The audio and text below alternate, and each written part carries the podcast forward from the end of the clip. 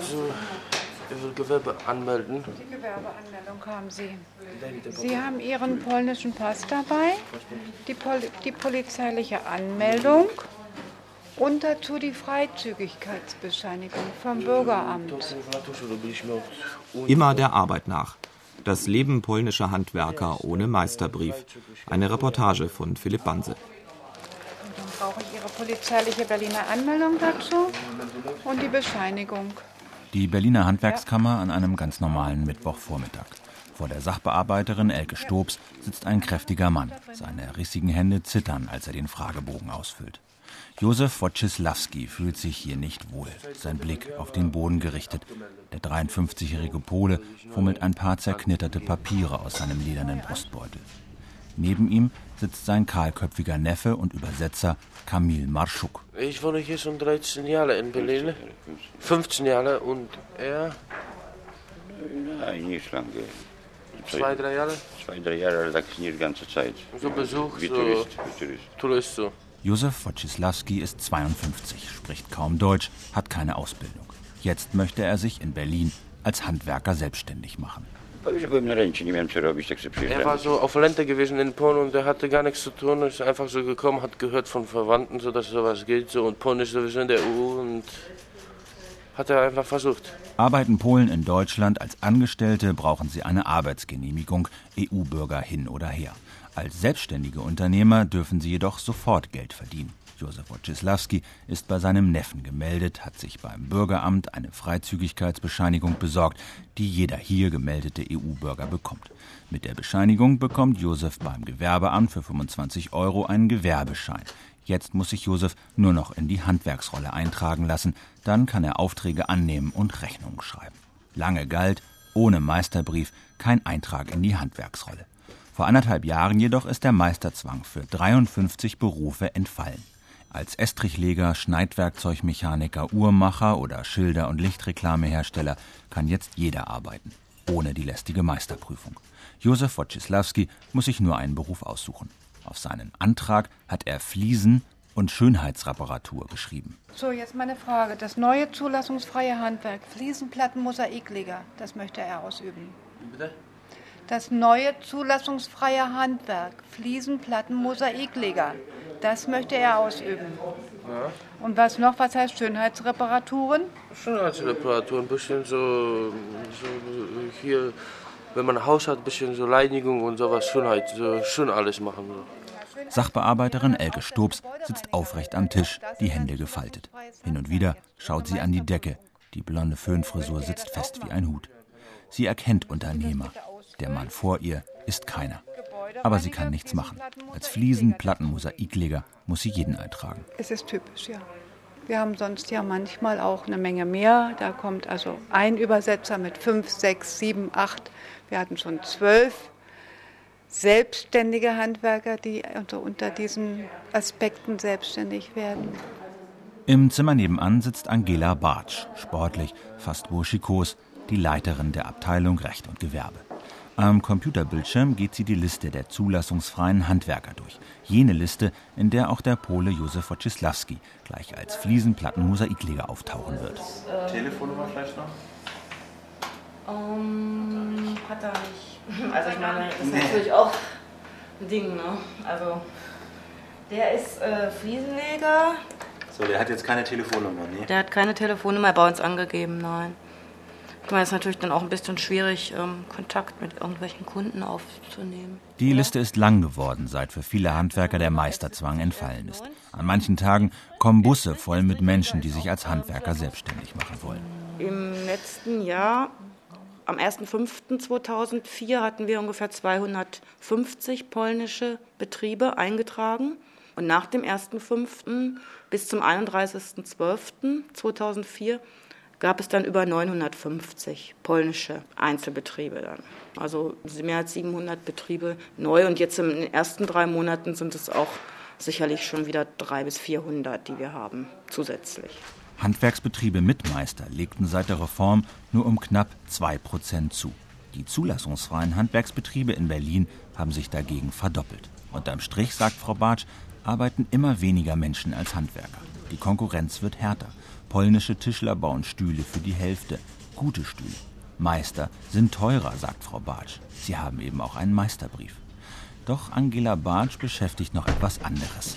Einige dieser neuen Handwerker ohne Meister, Polen wie Deutsche, sind de facto gar nicht selbstständig, sondern nur für eine Firma tätig, abhängig beschäftigt also. Aber Sozialabgaben zahlt niemand.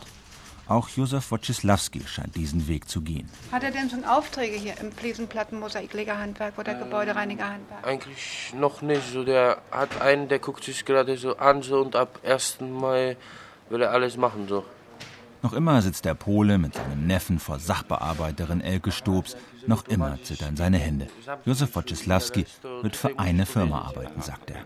Ne, das ist eine Firma. Baustelle, so Renovierung, sowas, Haus, Wohnung, sowas. Das ist aber keine selbstständige Tätigkeit, ne? Ne, das ist keine Selbstständige. Ist besser sowas als selbstständig heutzutage. In ihrem Büro nebenan zieht Angela Bartsch unter ihren Akten einen Zettel heraus. Ihre schwarze Liste. Also ich habe zum Beispiel hier, das ist jetzt erstmal eine Aufstellung, die haben wir jetzt erst gestern gemacht, sage ich mal, bei der wir jetzt aufpassen. Hier sieht man, und wie viele Handwerker gelistet sind unter diesen Adressen. Zum Teil sind über 50 selbstständige Handwerker, Deutsche wie Polen, unter einer Adresse gemeldet. Für Geräte, Büro und Werkstatt wird da kein Platz sein. Sehr viele angemeldet sind. Und dann kann man davon ausgehen, dass diese Arbeitnehmer sich äh, oder diese ja, Handwerker sich eben nicht selbstständig am Markt Aufträge suchen und Werbung mit ihrem Betrieb machen, sondern offenbar irgendwo als Arbeitnehmer, also Scheinselbstständige in einer Kolonne arbeiten. Ganz oben auf der Liste von Angela Bartsch steht die Paul-Gesche-Straße 9. 59 Handwerksbetriebe stehen mit dieser Adresse in der Handwerksrolle. Fliesenleger, Raumausstatter, Fuger im Hochbau. Alles Handwerke, für die man keinen Meister mehr braucht. 59 Betriebe. Paul-Gesche-Straße 9, kein Industriegebiet mit Lastern auf dem Hof und Werkstätten, aus denen Funken fliegen. Paul-Gesche-Straße 9, Vögel zwitschern, ein Mann mäht Rasen, Autos fahren im Schritttempo durch ein Wohngebiet. Paul-Gesche Straße 9. Ein grauer Plattenbauriegel, etwas abseits der Frankfurter Allee, Ausfallstraße Richtung Polen. Die Fenster im Erdgeschoss sind blind vor Schmutz. An rissigen Balkonen hängen Satellitenschüsseln. Aus dem Eingang schwankt ein Mann mit Plastiktüte, Flaschen klimpern. Er geht hinüber in die geschützte Grünanlage, einen Park mit Holzburg. Lallende Menschen in der Sonne trinken ihr Morgenpilz. Am Eingang hängt ein Schild. Pension Büchler. Daneben die Warnung, Diebe müssen 100 Euro Strafe zahlen. Die Paul-Gesche-Straße 9 ist ein Wohnheim für rund 400 Arbeiter und Arbeitslose. Die Schwingtür der Pension Büchler ist der unscheinbare Eingang in den Keller der deutschen Arbeitswelt, wo die Verlierer der Globalisierung sich ihrem Schicksal ergeben, das unterschiedlicher kaum sein könnte. Auf der einen Seite Maloche aus dem Osten, die auf der Suche nach einem Auskommen für Hungerlöhne über die Baustellen des grenzenlosen Europa ziehen. Im Sessel gegenüber ihre Kollegen aus dem reichen Westen, der seine überflüssigen Arbeiter nicht auf eine Odyssee, sondern vor den Fernseher schickt.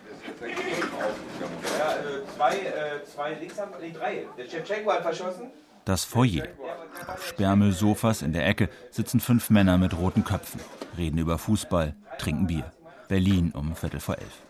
Ein stämmiges Mädchen mit blasser Haut und Pferdeschwanz schiebt Schmutzwäsche in Richtung Fahrstuhl.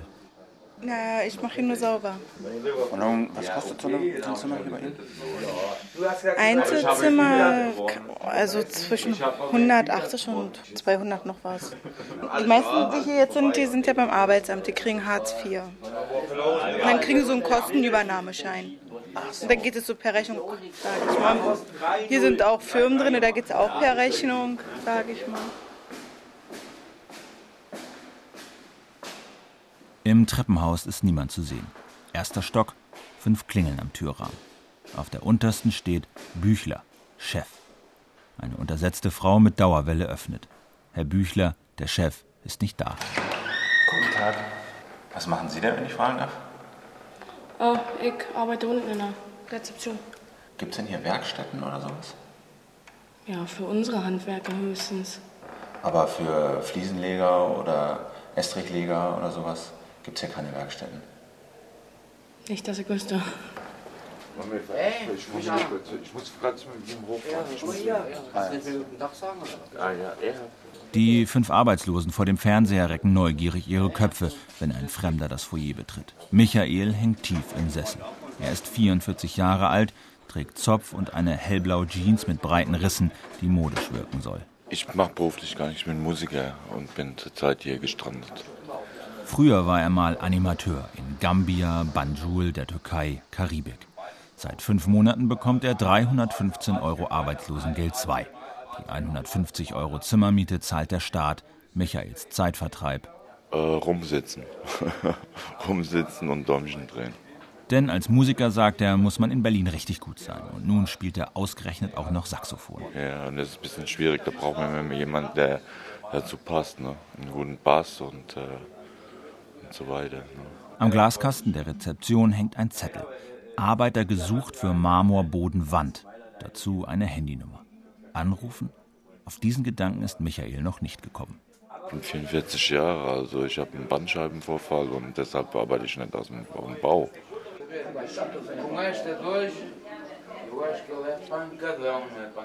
Gegen 20 Uhr halten zerbeulte Autos vor der Paul-Gesche-Straße 9. Müde schlurfen Männer mit staubigen Schuhen und Plastiktüten Richtung Fahrstuhl, vorbei an den deutschen Arbeitslosen, für die der Feierabend schon vor ein paar Jahren begonnen hat.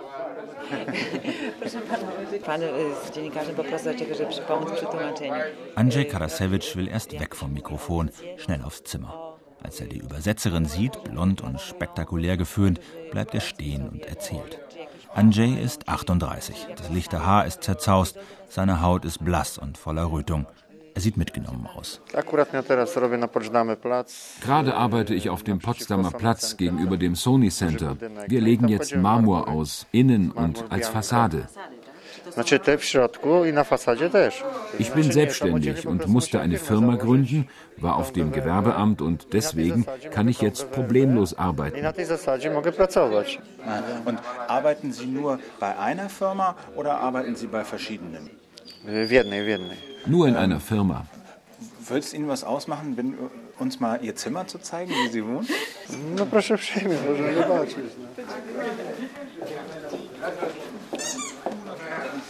Andrzej Karasewitsch arbeitet bei einem Berliner Steinmetz. Sein Chef hat ihm diese Unterkunft besorgt, sagt Andrzej. Er will so lange in Deutschland bleiben, wie die Firma ihm Arbeit gibt. Eigentlich ist Andrzej also abhängig beschäftigt, müsste angestellt sein, Geld in die Krankenrenten- und Pflegeversicherung einzahlen. Doch Andrzej Karasewitsch bekommt sein Geld bar auf die Hand. Sechs Euro die Stunde. Die Handwerkskammer nennt Andrzej einen Scheinselbstständigen. Aber wenn Andrzej ein bisschen aus seinem Leben erzählt, geraten Klischees ins Wanken. Wer ist schuld? Polnische Wanderarbeiter, die Sozialabgaben unterschlagen? Deutsche Arbeitslose, die Däumchen drehend auf den richtigen Bassisten warten? Oder ein Staat, der anscheinend von den Verhältnissen überfordert ist?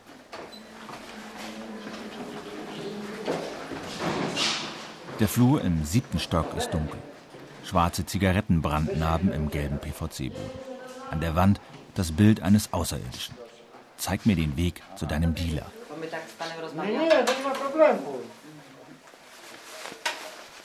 Andrzej Karasewitsch wohnt im Zimmer 715, zusammen mit zwei anderen Polen. Drei Betten, zwei Schränke, in der Mitte ein Tisch mit trockenen Brotkrümeln. An jeder Wand klebt eine andere Tapete. Alle sind fleckig, gezeichnet von den Postern der vielen Vormieter, die weitergezogen sind, immer der Arbeit nach. Auf dem PVC-Boden steht eine rostige Elektroplatte, daneben ein Wasserkocher. Im Radio läuft Warschau 1. Dusche und Klo auf dem Flur. Tragödie. Ein Zuhause ist das nicht. Ich würde gerne ein Zimmer mieten. In diesem Wohnheim muss man wohnen und gleichzeitig arbeiten. Außerdem wohnen hier viele deutsche Asoziale. Es gibt Gesaufe und Radau. Andrzej steht mitten im Zimmer, weiß nicht, was er machen soll. Nicht einmal seine Windjacke zieht er aus. Ich stehe um 5.30 Uhr auf und komme jetzt zurück. 20.10 Uhr. Ein 13-Stunden-Tag, oft auch am Wochenende. Aber ohne Zuschläge, Urlaubsgeld, Weihnachtsgeld oder Gewerkschaften. Immer 6 Euro die Stunde. In Ordnung ist das nicht, sagt Andrzej, aber mehr ist einfach nicht drin.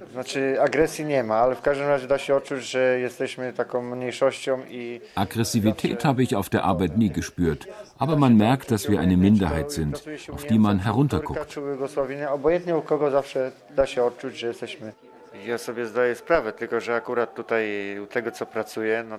Aber eigentlich bin ich ganz zufrieden. Mein Arbeitgeber ist ehrlich, bezahlt mal, mal nicht. Aber ich wurde nie betrogen. Was man so hört, ist das nicht überall so. Scheinselbstständig. Andrzej ist sich keiner Schuld bewusst.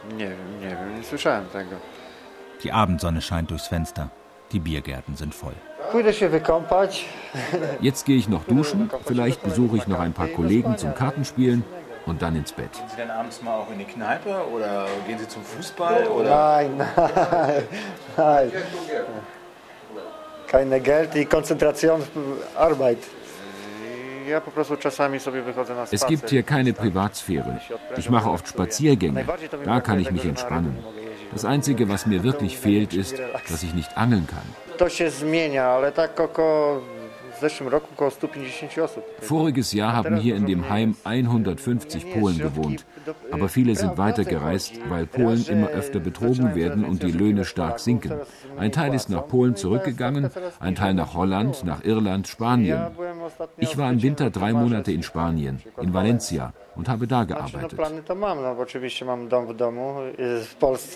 Seine Frau und Tochter wohnen in Gdynia bei Danzig, sieben Autostunden entfernt. Vor drei Wochen hat er sie das letzte Mal gesehen. Jetzt fährt Andrzej wieder durch Europa auf der Suche nach Arbeit. Ich muss das machen. Wenn die Kinder sagen, wir wollen essen und die Frau sagt, gib mir das Geld, um Strom, Miete und Wasser zu bezahlen, dann bin ich gezwungen, durch die Welt zu ziehen.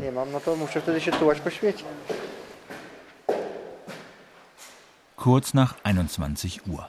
Abends, hatte die scheue Rezeptionistin gesagt. Abends da ist der Herr Büchler vielleicht in seinem Büro, der Chef dieses seltsamen Arbeiterwohnheims. Lutz Büchler schaut etwas müde durch die halb geöffnete Tür. Graue Trainingshose, graue Locken, verschlafener Blick. Das Konzept besteht eigentlich aus zwei Seiten. Die erste Seite ist, wir vermieten Zimmer an, an Firmen, an, an Baufirmen. Und die entscheiden dann selbst, mit welchen Bauarbeitern sie diese Zimmer füllen. Dann legen wir nur Rechnung über diese Zimmer und die Baufirmen sind selbst darüber verantwortlich, wie die Leute angemeldet werden und was mit den Leuten passiert. Und da haben wir dann praktisch keine Einflussmöglichkeit. Die andere Seite besteht darin, dass einzelne Bauleute hierher kommen und auch langfristig Zimmer anbieten oder Bettenplätze anbieten und dann praktisch das Haus hier als Wohnheim nutzen, wenn man so will. Ne? Nicole, mach mal bitte die Tür auf und lass mich mal einen Computer. Wie sieht denn das hier wieder aus? So, wollen wir mal sehen. Also, wir haben Firma Techma hier. Äh, schon gesagt. Firma Pemmibau. Firma Kamenjatz, hatte ich schon gesagt, ne? Firma Poolservice. Firma Juracheck, das sind solche Fälle, ne? also wo die Firmen drin stehen und die sorgen dann auch selbst nur für die Entscheidung, welche Leute sind dort. Lutz Büchler setzt sich in die Rezeption, ein kleiner Glaskasten mit Chefsessel, der von zwei Gummibändern zusammengehalten wird. Selten benutzte Buchstaben seiner Computertastatur sind von einer Schicht aus Fett und Schmutz bedeckt. Zu Ostzeiten studiert Lutz Büchler in Greifswald kybernetische Mathematik. Bis zur Wende installiert er in der Ostberliner Akademie der Wissenschaften Computer, wartet Netzwerke. Mit dem Wissen gründet er nach dem Fall der Mauer ein Computergeschäft, das er 1995 verkauft. Damals wird halb Berlin neu aufgebaut, renoviert, saniert. Aus aller Welt kommen Arbeiter, müssen irgendwo wohnen. Lutz Büchler will eigentlich mehr als nur Geld verdienen. Man lernt viele Leute kennen. Man kann sich mit den Leuten unterhalten, man hat also sehr, sehr viele Kontakte. Und ich bin sehr kontaktfreudig. Und demzufolge war das etwas, was sich angeboten hat. Und dann habe ich es auch gemacht. In den guten Zeiten hat Büchler mehrere Pensionen, Betten für insgesamt 2000 Arbeiter. Geblieben ist allein die Paul-Gesche-Straße 9. Von 400 Betten ist gut die Hälfte belegt. 75 mietet die Arbeitsagentur für Arbeitslose. Im Rest schlafen 170 Bauarbeiter.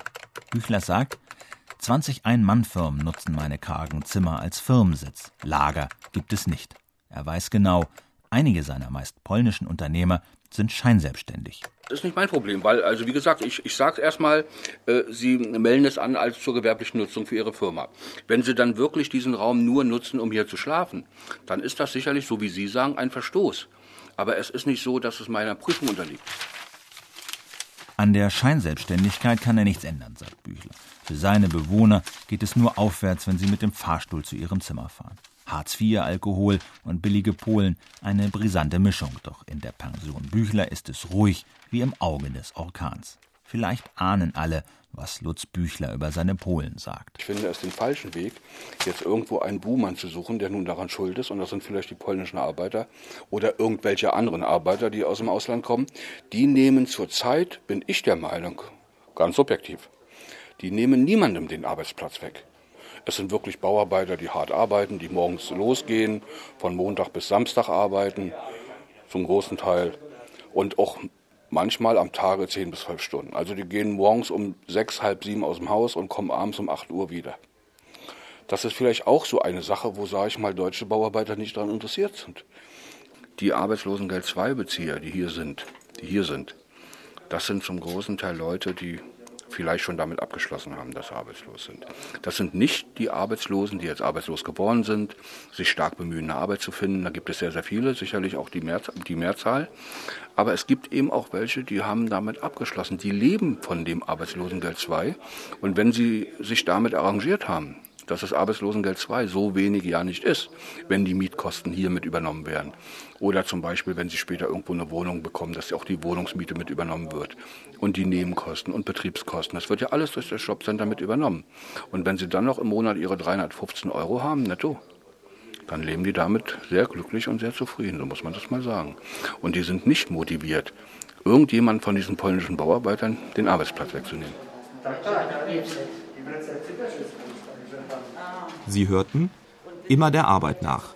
Das Leben polnischer Handwerker ohne Meisterbrief. Eine Reportage von Philipp Banse.